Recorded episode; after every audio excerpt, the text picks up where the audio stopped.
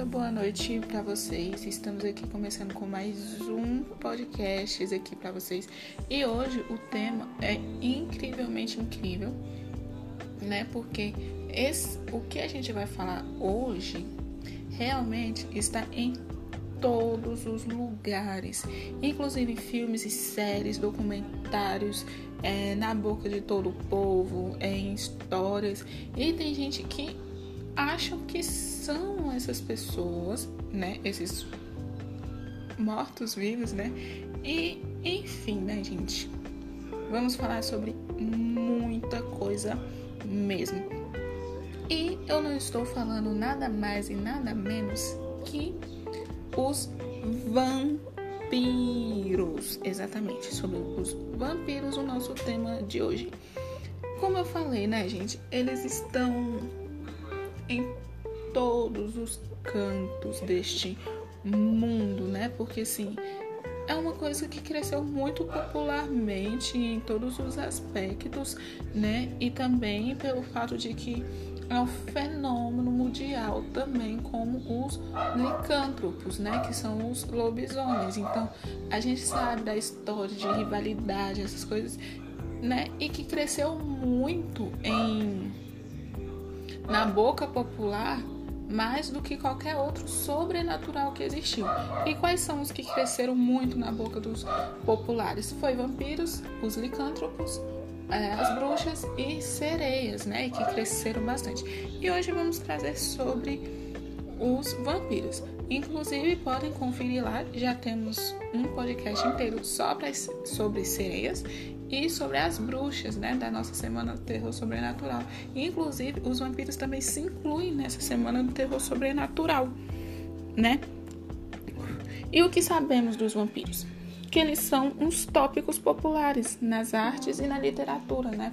A gente vê em muitas pinturas, né? Naquelas pinturas de terror, é, em livros de vampiros, né? Que eu indico para vocês o livro que temos Diário de Vampiro, temos os Imortais, que eu esqueci de quem é o autor.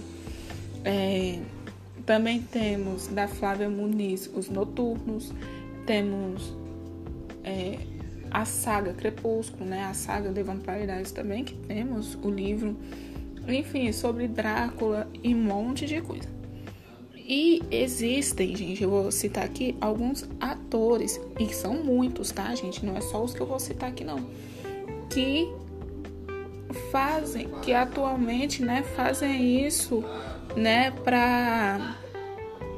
Como se diz? Que traz isso como à tona, né? Que colocam essas criaturas como vivos, né?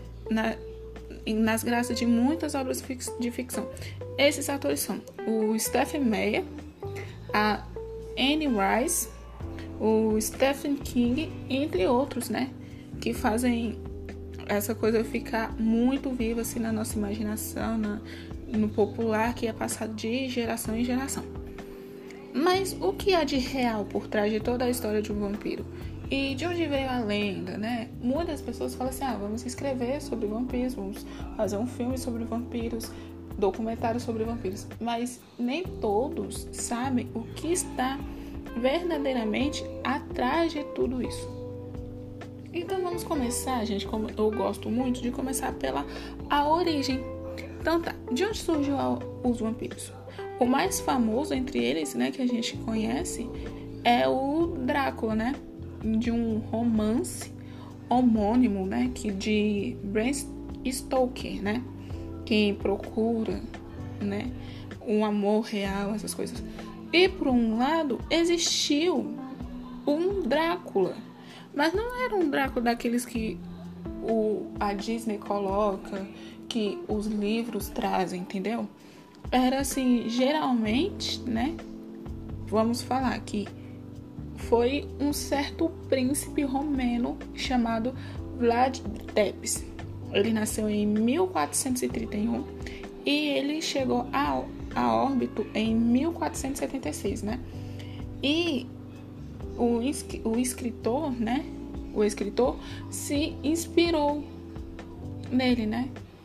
É, da Romênia, né? Que se inspirou neste Vlad Tepes. Só que assim, nós ocidentes, o Drácula é conhecido como o vilão, o sanguessuga que quer matar suas vítimas, que anda sobre a noite. Já na Romênia é diferente. Ele não é visto como um vilão, ele é visto como um herói nacional, que eles também são chamados, eles chamam de Vlad Drácula. Que Drácula quer dizer filho do dragão, né? Graças a quem? Nada mais e nada menos que o pai dele, que era um membro da Ordem do Dragão, cavaleiro que protegia o cristianismo e defendia o império dos ataques turcos otomanos, né? Então a gente sabe que na história real que o Vlad ele era cristão. Então ele defendia o país dele contra os inimigos, né? Que matava as pessoas por prazer. Mas os vampiros que se que as pessoas estão mais familiarizadas são fantasmas, né? Cadáveres humanos que morrem e voltam de uma tumba para prejudicar os vivos. Estes vampiros, por sua vez, gente, eles têm origem eslava, né? Há pouco mais de 100 anos, né? E ainda assim há outras versões muito mais antigas de vampiro que não eram imaginados como humanos, e sim como criaturas sobrenaturais, possivelmente demônios, né? E entidades que não eram semelhantes a nós. Então a gente já vê que há muitas histórias por trás desse grande e enorme mito, né? Por exemplo, o autor de From Demos to Drácula The Cult of the Modern Vampire Matt, que é o Matthew Beresford, né? Traduzindo, de demônio a Drácula, a criatura do mito moderno dos vampiros, né? Gente, ele aponta que o mito do vampiro nasceu no mundo antigo e é impossível de provar quando foi que surgiu pela primeira vez. Alguns autores sugerem que os vampiros apareceram com a feitiçaria no Egito, como um demônio que teria sido convocado para este mundo vindo de outro. É, como eu disse, né? Há muitas histórias, então a gente não sabe de onde verdadeiramente surgiu. Uns falam que foram Romênia, aí depois falam que foi eslava, e agora a gente vê que veio do Egito também. A dificuldade, de determinar um ponto, né, de origem só aumenta porque existem muitas variedades de vampiro entre os vampiros asiáticos, né? Como os Jiangxi chineses, né? Os são espíritos maus que atacam as pessoas, né? E sugam sua energia vital. Aí a gente já não vê que sugam sangue, mas a energia. E as e as deidades coléricas, né?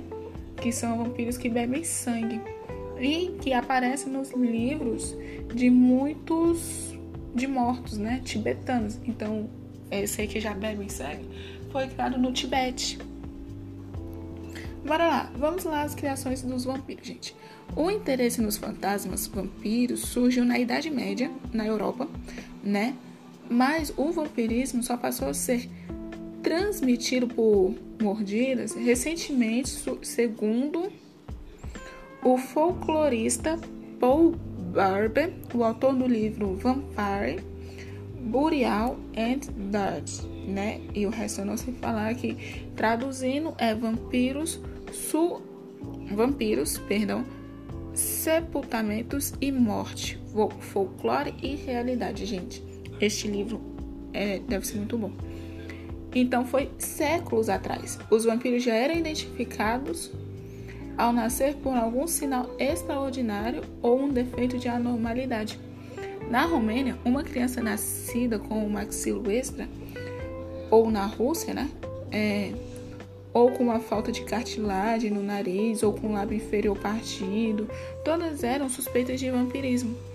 Uma outra crença geral era que se o bebê nascesse com a coifa vermelha sobre a cabeça, que a, a membrana amniótica estaria destinada a retomar dos mortos. Viu? A gente vê que há muitas lendas sobre eles, né? E É muita coisa para ser falada. E outras, estas e outras, né, deformidades eram consideradas um aviso. Aviso, gente, eu falei entre aspas, né? Que provavelmente, gente, muitas crianças que apresentavam foram mortas imediatamente por precaução. As pessoas colocaram isso na cabeça que era verdade, então toda criança que nasceu com alguma anomalia eram mortas. E as que sobreviviam, gente, tinha que carregar um peso da suspeita da suspeita pública. Então, o povo assim, ah, se aquela pessoa que era deficiente sobreviveu, é porque ela pode ser um vampiro, surgiu dos mortos e é muita coisa louca. Além disso, superstições e os desconhecimentos de como funciona o processo, gente, decom a decomposição de cadáveres também levaram às crenças em vampiros. Quando uma desgraça antiga, né, gente, é, atingiu uma pessoa, a família ou vila acreditava que era por causa de um vampiro ou alguém que tivesse morrido recentemente e os outros túmulos foram abertos, seus mortos foram examinados, né? É, nessa de abrir os caixões, condições poucos compreendidas, né? Como quanto a putrefação era retardada por fatores naturais, ou quando a decomposição dos intestinos, gente, forçava sangue para fora da boca do cadáver, quando era interpretado pelos aldeões ignorantes, né, como atividades sobrenaturais. Muitas pessoas eram muito ignorantes nessa época, né? Ainda mais na Idade Média, onde que se você falou é se falaram que é aquilo, é aquilo e todo mundo tinha que acatar. Era preciso então, gente, era tomar providências para impedir que os vampiros pudessem prosseguir fazendo um mal. E eles tinham uma proteção contra eles, né? Sobre interpretações modernas, não há outra explicação a não ser que vampiros têm toque, transtorno obsessivo compulsivo, né? As tradições antigas rezavam, falavam, né, que se você está sendo perseguido por um vampiro, basta jogar uma pitada de sal no caminho para que a criatura só poderia continuar a perseguição depois de contar todos os grãos de sal. E se tivesse, e se não tivesse sal, gente, podia ser qualquer coisa em grãos, como alpiche ou areia. E há também a esquisita regra de etiqueta vampiresca, né? Que se eles que eles só podem entrar em uma casa se forem convidados formalmente. Isso a gente se a gente assiste, né? Vou dar uma citação aqui da série The Vampire Diaries. Damon, Helena, né? Quando a Helena se torna vampira, eles são convidados da casa formalmente que podem entrar pelos donos da casa. E se for a casa popular, então o povo com certeza diria que podia entrar essas coisas. E se você é o dono da casa e virou vampiro, você não consegue entrar. A ideia de usar estacas para prender os cadáveres suspeitos de serem vampiros no, ao chão parece ter dado origem à crença moderna de cavar a estaca no coração para matá-lo. Também era usada a decapitação e o sepultamento ou ressepultamento do cadáver, né?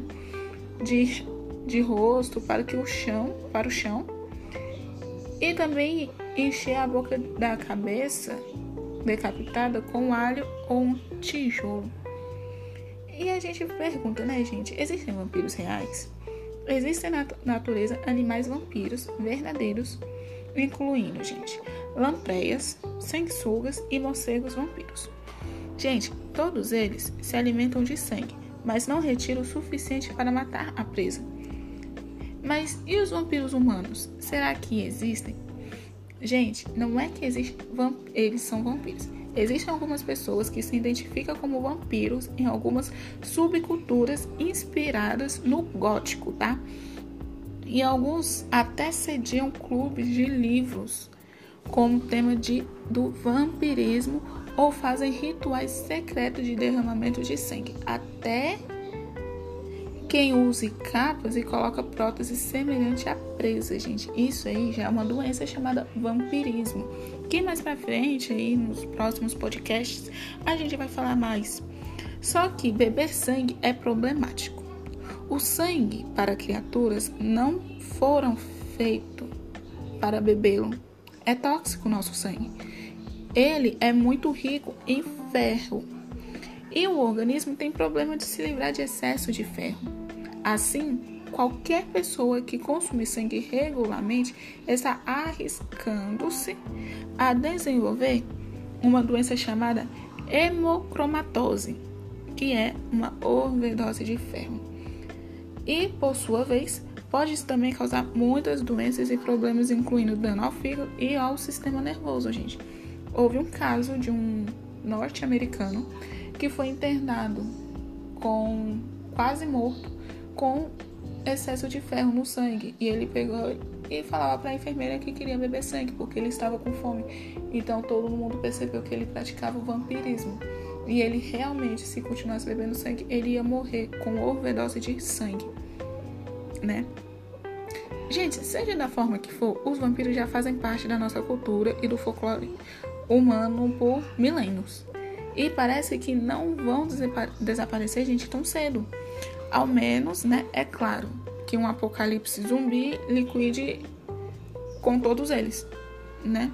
Enfim, gente, esse foi o nosso, o nosso podcast, parte 1 sobre os vampiros, né? Da nossa semana Terror Sobrenatural. Vamos ter mais. E não deixe de seguir o Vampira no Instagram, o arroba van.pira.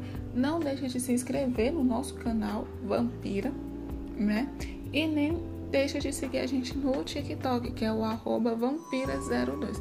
Inclui, sabendo que, incluindo que é tudo com o Y, gente. Não deixe de seguir a gente, muito mais. Essa foi a parte 1 dos vampiros. Vamos ter mais partes sobre vampiros. E é isso aí, gente. Muito obrigada, tchau, tchau e uma boa noite.